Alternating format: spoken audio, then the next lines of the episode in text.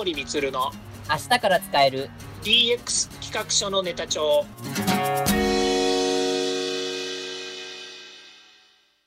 こんにちはサートプロの近森光ですこんにちは。アシスタントの堀内隆です。この番組は IoT、AI の教育事業の専門家、近森光が DX、デジタルトランスフォーメーションについて実際の事例を交えながら DX とは何か、DX でどんな未来ができるかをご紹介いたします。事例をもとにお客様や社内に提案する企画書に落とし込めるまでの使えるネタのネタ帳としてお届けします。よろしくお願いします DX 企画書ネタ帳。今回のテーマは、まあ、前回のテーマに続きまして、まあ、Web3.0、NFT のテーマでちょっとお話を伺いたいと思うんですが、今回タイトルとしましては、勝手に予想、Web3.0 とほんの先の未来ということのタイトルをちょっとつけました。で、前回はね、あの、この、なんでしょう、えっと、Web3.0、ど素人の、えっと、堀内隆が Web3.0 初心者の、えっと、近森光さんにズバッと切られたっていうところだったんですけど、そうですねはい。で、まあ、ズバッと切られたのはいいんですけど、じゃあ何もしないかっていうと、まあそうでもないっていうところなので、うん。えっと、まあ実際じゃあ、ちょっと Web3.0 にまつわるものの何かをちょっとやってみたっていうところで、うんうん。まあ取り急ぎではあるんですけど、えっと、ウェブブラウザのうん。ブレイブというのをダウンロードしてみました。素晴らしい。さすがですね。ありがとうございます。ウェブブラウザのブレイブ。うん。何、何でしょうかっていうところなんですけど、うん。ブレイブのこのランニングページを見ると、まあ、オンライン上のプライバシーを、まあ、確保するっていう、Chrome よりもまあ3倍早くプライバシーも保護するっていう、なんか安全性をすごくアピールしたうんもののブラウザであるというところと、うんまあ、あとは、暗号資産のこうトークンを獲得することができるとか、そういったものですね。で、まあ、そういったものに対応できるんだということで、がちょっと売りになってます。うんうん。で、僕自身またちょっと暗号資産とかあたりまではちょっと手を出してないですので、まあちょっと今回はそれ以外のところですね。まあ、うんセキュリティとか、それから、まあこの、まあブラウザどう違うのかっていうところを見てみました。うんうん。まあそうしたらですね、まあ早速ちょっとびっくりしたことがありまして、はい。このブレイブでですね、某週刊誌のオンライン版をちょっとアクセスしてみました。うんうん。そしたら、この、ちょっと今画面が見えないので、あれなちなんですけど、Chrome でその週刊誌サイトをアクセスしたのがこの画面なんですね。うんうん。で、ブレイブでアクセスすると、ああ全然違いますね。はい。これ、何が違うかと言いますと、うん。広告うん。Chrome ではもう左側、画面の左側、そしてうん。もうトップページのもう一番バシッと見えるところ、そしてうん。右側のカラムもまあ広告がバッと貼ってあるんですね。うんうんうん。で、し右側のカラムは下の方にもまた、あの、まあ、いわゆるディスプレイ広告が貼ってあるんですけど、うんブレイブで見ると、これが一切うん消えてるんですよね。すごいですねうん、この違い。うん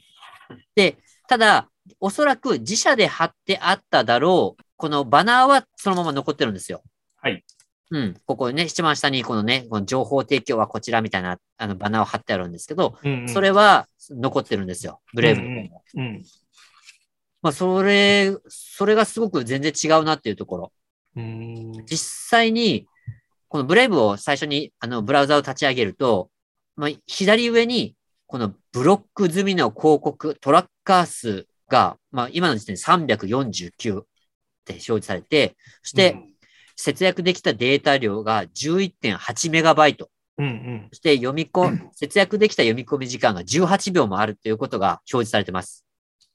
なるほどねすごいですね僕たちは知らず知らずのうちに広告をまあ見せられて、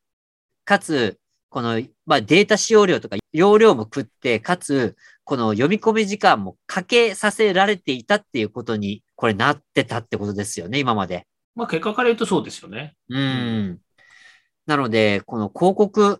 は、まあ確かに広告はね、すべてを否定するっていうわけではないですけど、うんやっぱりたまにその広告を見るのちょっとどうかなっていう時って、まあ結構ありません？そうですね。広告屋さん泣かせですね、これはね。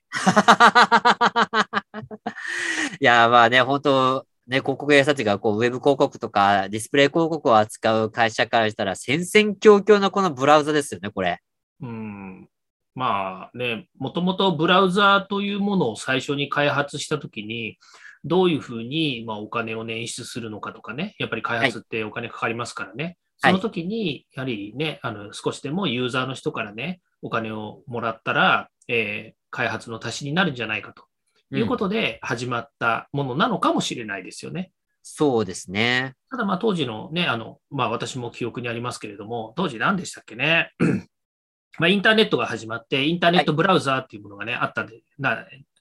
はい。当時で言うとネットスケープとかね、ああ、はい。ネット。スケープの前の、えーちょっと名前が出て今聞きませんけど、なんとかっていう、なスパイラル？違うな、なんとかっていうブラウザーがあったとかね、まあいろいろあったわけですよ。はい。うん。で、あの頃のインターネット環境と、それからコンピューターのスピード、それからアプリケーションっていうもののね、そもそも構造としての、作り方の構造としてのね、ものから考えると、あの時広告をバンバン載せようなんてことできなかったわけですよ。ですね。うん。なんでかというと、画像さえね、あ画像さえ表示させるんで、ものすごい時間がかかってたわけですよね。ありましたよね。本当にこう画像が、やっと10%、20%半分映って、やっと表示されたとか、そういう感じでしたもんね。そうそう。だから、もうね、あの、そそんなね、昔の話をね、またね、近盛りするなよって話なのかもしれないんだけど、その頃に比べたら、今なん、今のね、そのウェブサイトのこのササクサクとね、まあ、その、インターネットのスピードもそうですよね。あの、回線の太さもそうだし、それからやっぱり表示させる技術だったりとかね、いろんなものが向上している現代となっては、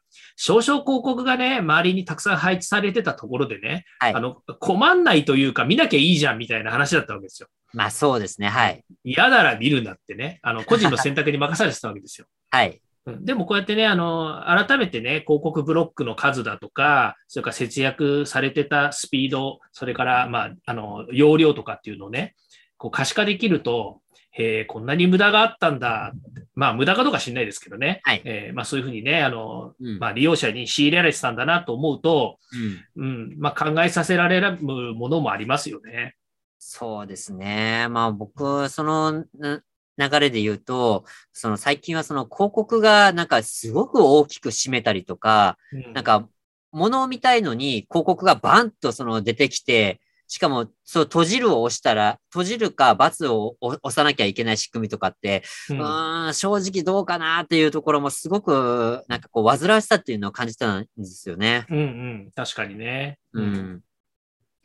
なので、なんか、そういったので、なんか、知らず知らずのうちに、なんかこう、広告がこの、僕たちのそのユーザーコストをかけているというか、うんうん。そういう状況に、なんかこう、なんかこう、だんだんこう、まあ、ユーザーもうんざりし始めてたところだったんじゃないかなと思うんですよね。うんうん、ただね、この、まあ確かに、今おっしゃるように、ユーザーの人たちの声を聞いたらこういうブラウザーになりましたってなったかどうかっていうと、それはまだわからないですよね。なぜかっていうと、ブラウザーと、それからこういう広告と、例えばあのニュースのネタ等とか、えーそういうものっていうのは、すべてなんかこう経済圏の中に入っているので、はい。うん、だ消費者も広告出るのはもう当たり前。なぜかというと、無料で使えてるじゃないですか。このブラウザー買うのに、例えば月々500円払ってますとかね。うん。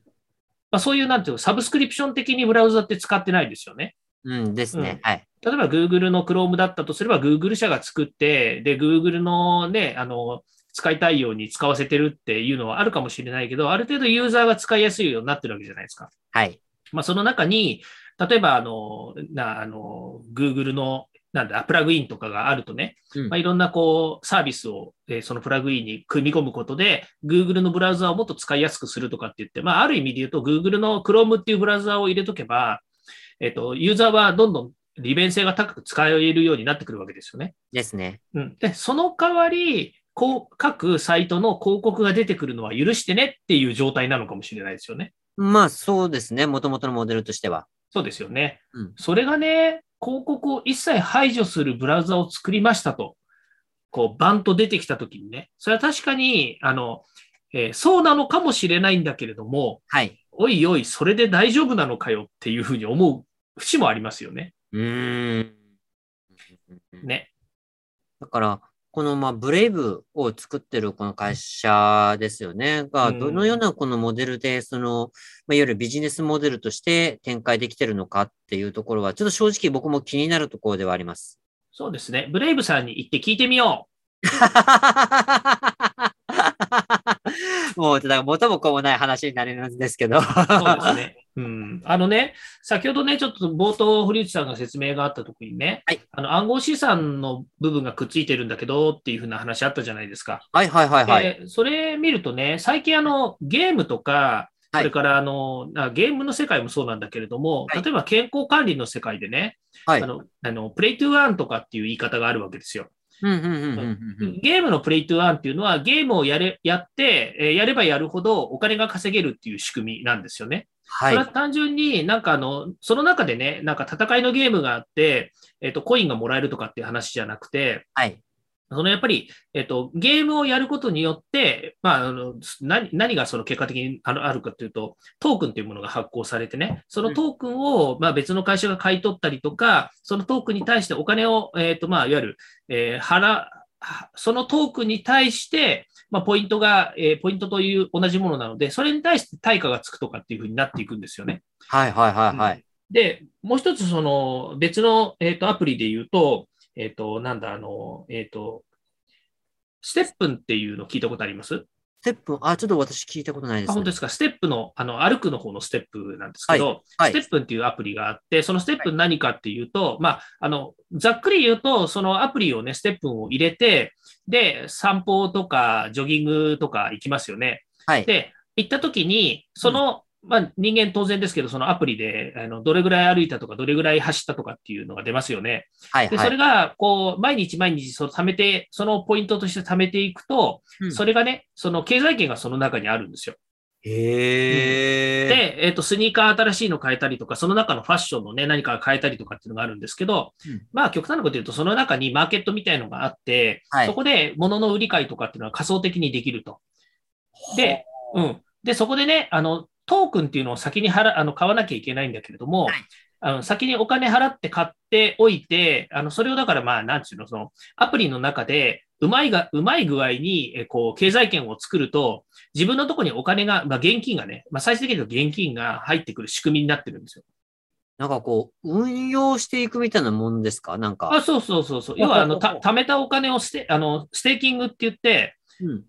なんかストリーキングみたいだからね、なんか言い方間違えるとおかしな話になっちゃうんだけど、はいはい。そう、ステーキングっていう言い方があるんですけど、はい。要は、あの、その中でお金をね、あの、ある程度、例えば半年、あ半月とか、うん何日間とか、うん人に貸しますっていうやり方をして、その貸したお金で、えー利が得たところで、それが、まあ自分の、なんていうの、お金に戻ってくるっていうの。あー、なるほど。うんでね、これね、あの、説明がしにくいんだけど、はい。で、もう一個言うと、本当にそれでみんなが儲かるのかっていうと、ちょっとよくわからないらしい。まあ、そうですよね。どう、何を原資に、あの、それはもう、いわゆる、儲けの方に入るのかってとか、ちょっとわからなくて。そうそう。今ね、説明しにくいんで、あの、そう、今日の本題からすると、それ説明ができないので、あの、僕もちゃんとした説明ができないので、また改めて説明をね、別の機会にさせてもらうとして、はい何が言いたいかっていうとね、あの、はい風が吹けば桶屋が儲かるみたいな話ってあるじゃないですか。はいはいはいはい。なんかね、そういう形で自分に、あの、お金が戻ってくるんだよっていうことが言いたいわけですよ。あー、なるほど。そうそうそう。で、それが、まあ、いろんな仕組みがね、その、あの、アプリとか、それからその、暗号資産の関わりだとか、それから、さっき言ったそのね、あの、溜まったお金を他の人に貸し出すとかね。まあ、いろんな、こう、けその中での経済圏を作るためのいろんな、こう、仕組みがあってうん、で、最終的に、えっ、と、そのアプリと、それから、まあ、運営という、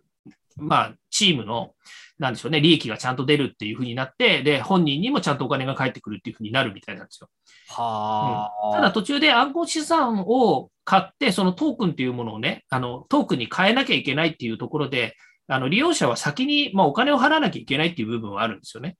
まあ、でも一般投資と同じですよね、その辺。そうそうそうそう。だから、はいはいといわゆる投資なんですけれども、はいはいあ。の、まあ、いわゆるよく言われている、その、なんていうんですかね、あの、投資した分は回収できますかと。例えばうん、あの、1万円投資して、で、1万円1回返ってきて、さらにそれからプラスにこうね、あの、お金がチャージで入ってくるんだったら、うんあの、原資回収っていう言い方をするんですけれども、はいはいはい、はい。原資回収した上で、またお金が入ってくるんだったら、これはなんかあの、ギャンブルというよりも、なんかあの、利のいい投資じゃないですか。そうですね。うん。だけど最初に1万円払って、なんだかよくわからないけど、その1万円がなんかなくなっちゃいましたっていうと、はいなんとなく損した気分になりますよね。まあ、そうですね。はい。うん現時点で言うと、そこだけ見るとギャンブル性がすごくあるように見えるんですけれども、うん。うん。なんかうまくね、前に、まあ、例えばさっきのスステップンだけにとらわれないんですけど、最はい近その、いわゆる、えー、move to earn って言ってね、動くとお金が儲かりますっていう言い方になるんですけど、はい、move to earn っていう仕組みを使うと、今みたいな、その、えー経済圏が作れるっていうようなことを言われています。なるほど。そこに経済圏を作るそうこと。ですか。そうだから、ここのね、ブラウザーもそうなんですけど、はいブラウジング、えーまあ、さっき言ったね、move to earn だったら、うんブラウジング to earn とかって言ってね、検索すれば検索するほど、えー自分に、まあ、お金が入ってくるっていうようなね、経済圏になってくる、まあそう、そう、お金もらうのがいいのかどうかよくわからないんですけど、はいはい。うん。あの、そんな風に考えたりすると、このビジネスモデルっていうのが、どっかしらに、やっぱりこうね、あの、落としどころが、着地点があるんじゃないのかなっていう気がしますよね。ああ、なるほど。あの、Move to One で言えば、例えば、もう本当に現実世界で言えば、人く、人が、例えばどっかの場所に、まあ、旅行、いわゆる移動したら、まあ、それだけでお金って、まあ、何かしら必ず消費って言いますか、あの、うんうん支払われたり、まあ、うん例えば行った先で、現地で、まあ、食事でもすれば、そのね、お店にお金が落ちますっていう形で、まあ、うん人が動けばお金があ動くっていう形だったじゃないですか。そうですね。まあ、それの、あれですよね。いわゆるウェブ版って言いますか、その、うんうんあ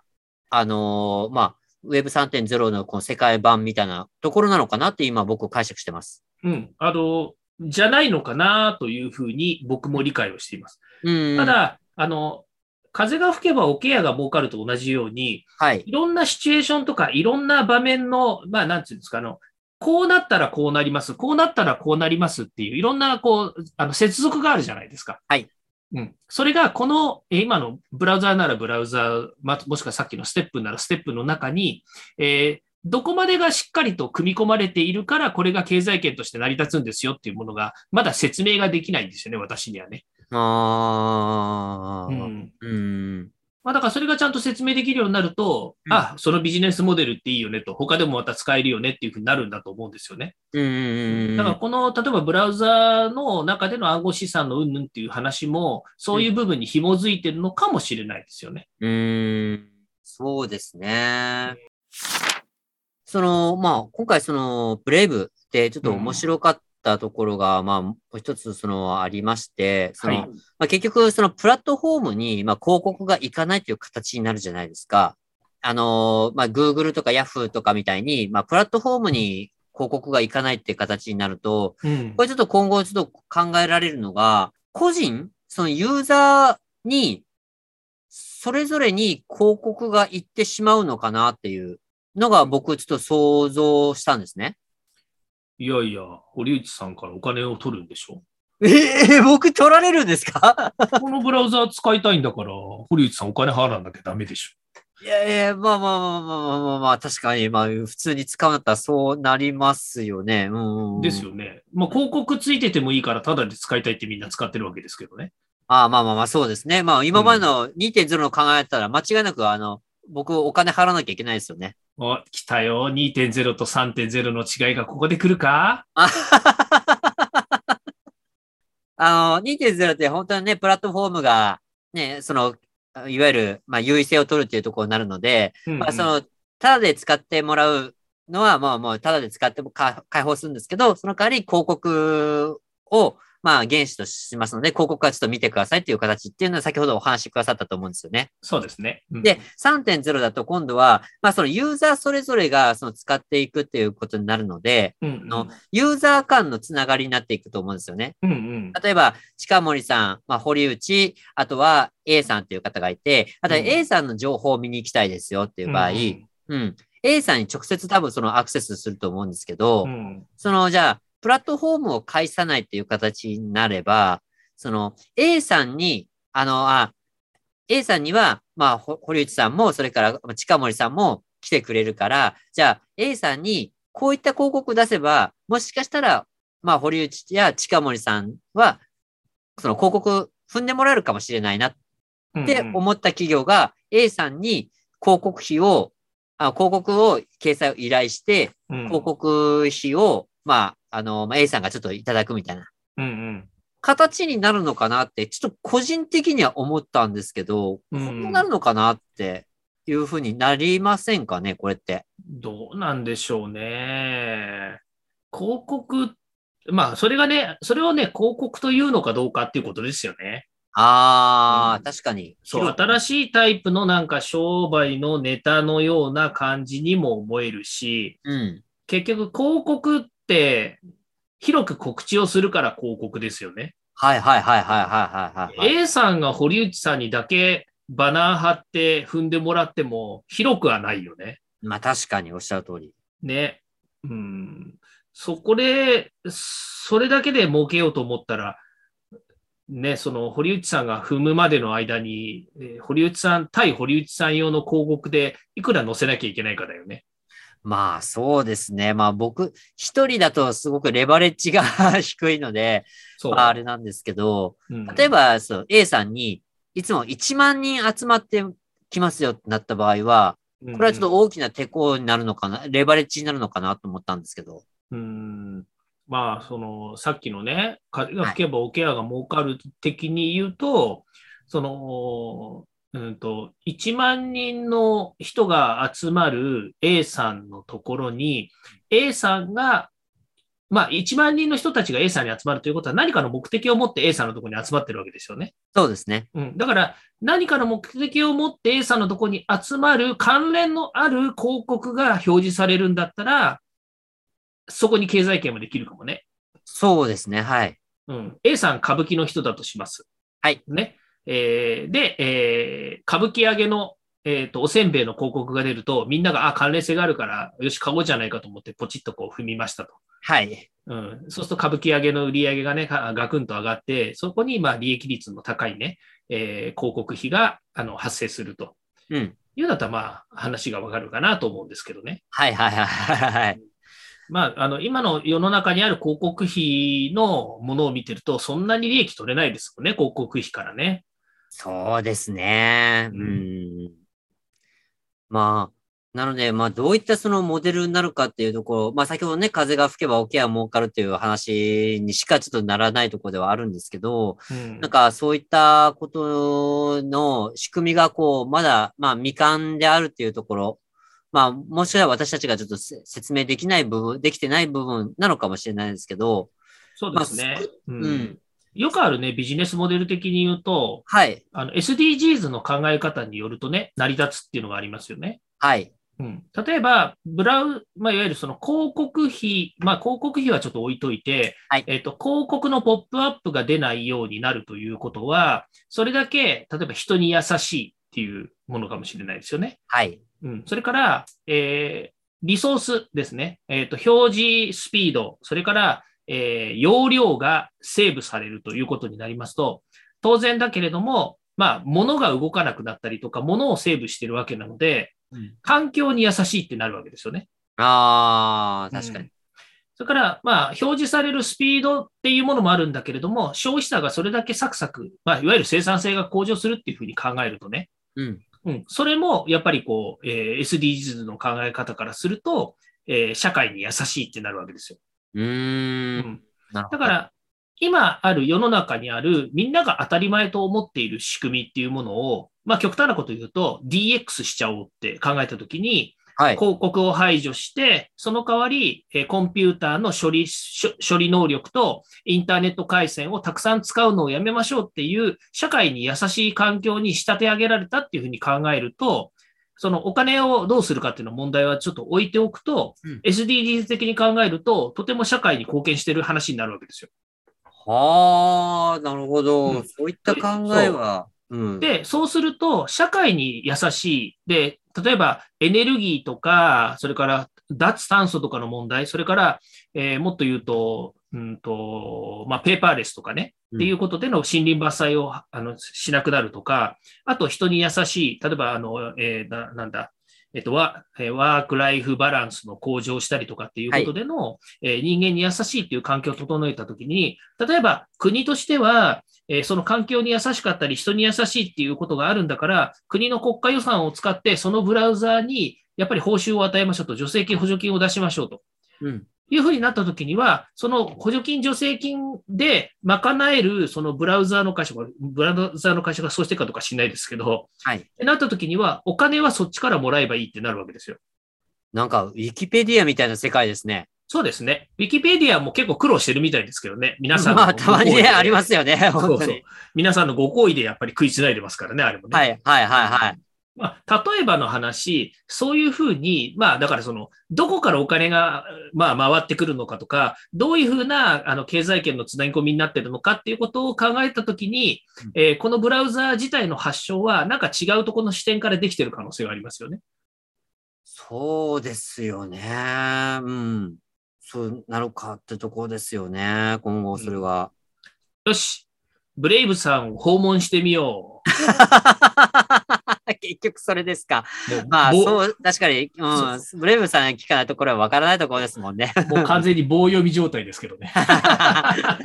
すいません。本当にっていう言葉なんですけど。うんまあでも、なんか、こういったことが、こういった、なんでしょう、えっと、方法が出てきたっていうところは、まあ少なくとも、まあそういった世界が今後、まああの、展開されていくんだろうなっていうのはもう予測ができるところかなっていうところと、あとは、まあ個人のその影響力っていうところがもっと広げられるようになるのかなって、ちょっと個人的には思いました。それはあるでしょうね。う。うんやっぱり、ね、こう、なんだろうね、こう、なんだろう、なんだろうねっていう方も変なんですけど、はい。まあ僕なりね、僕はあの、堀内さんより10歳も年上なので、はいや。っぱりね、こういった、こう技術の世界で生きてるとはいえ、やっぱり染みついたアナログ的な考え方とか、今までの文化みたいなものは根強く残ってるわけですよ。はい。はい。で、はいそれでも若い堀内さんにしてみたら、僕にはない新しい感覚だったりとか、またはそのネットの活用、利用の方法とかね、まあ文化が違うわけですよ。ええまた若い人たちはもっと違うかもしれない。そうですねで、。さらに若い人たちは、そもそも例えば紙がない世界だとか、ね、あ脱炭素を目的とする世界だとか、そういうのを最初から生まれて物心ついた時から、そういうふうな世界で生きていて、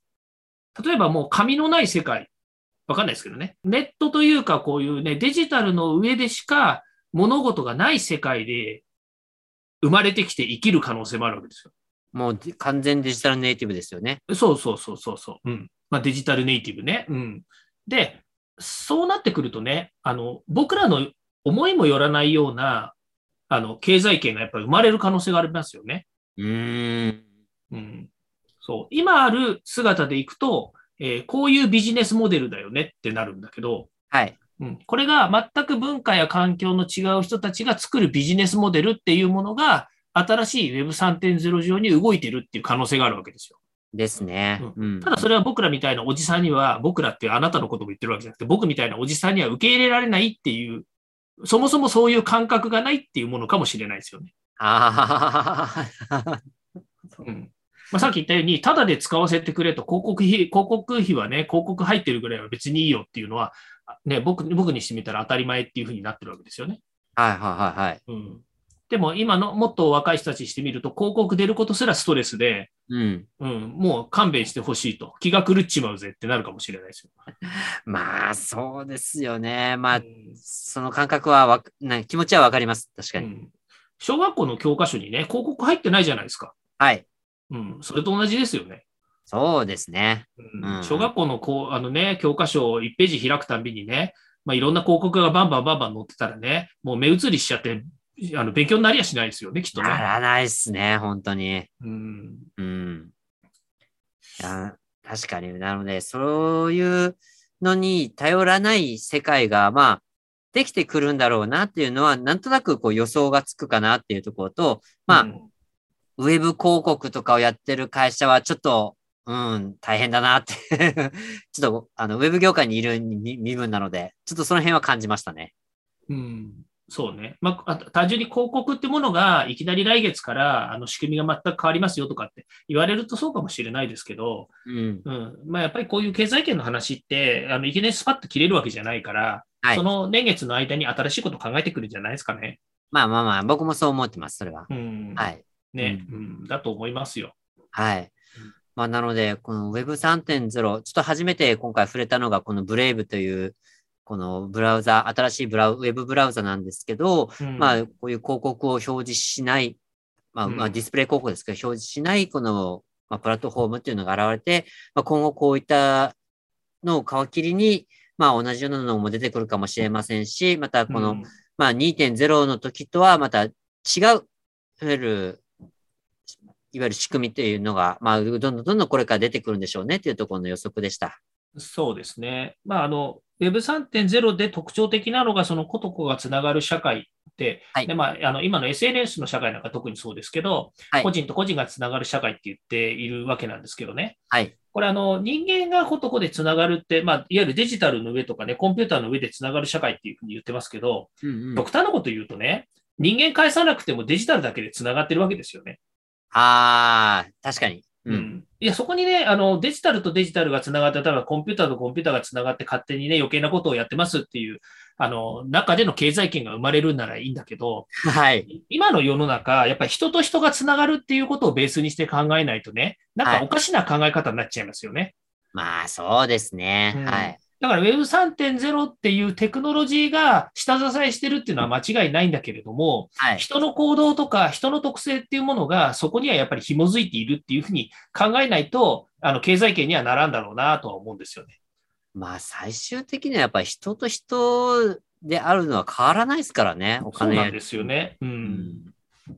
なんですよね。うん、だからシステムがチャリチャリお金を出すわけじゃないのでっていうことですよね。うん。まあ、そう考えると、そう、あの、まあ、テクノロジーをね、やっぱり、あのね、よく言ってる話ですけど、技術なんてね、別にあの、サービス使う上でね、知らなくたっていいよとかって言ってるんですけど、やっぱり技術って重要だよなと思いますよね。おっしゃる通りですね、その辺は。うん、うん、うん。まあ、それがないと、そもそも論にもね、なりかねないところもありますからね。そうですよね。うん。はい。はい。というところで、えっ、ー、と、Web3.0 のこのね、ブレイブ、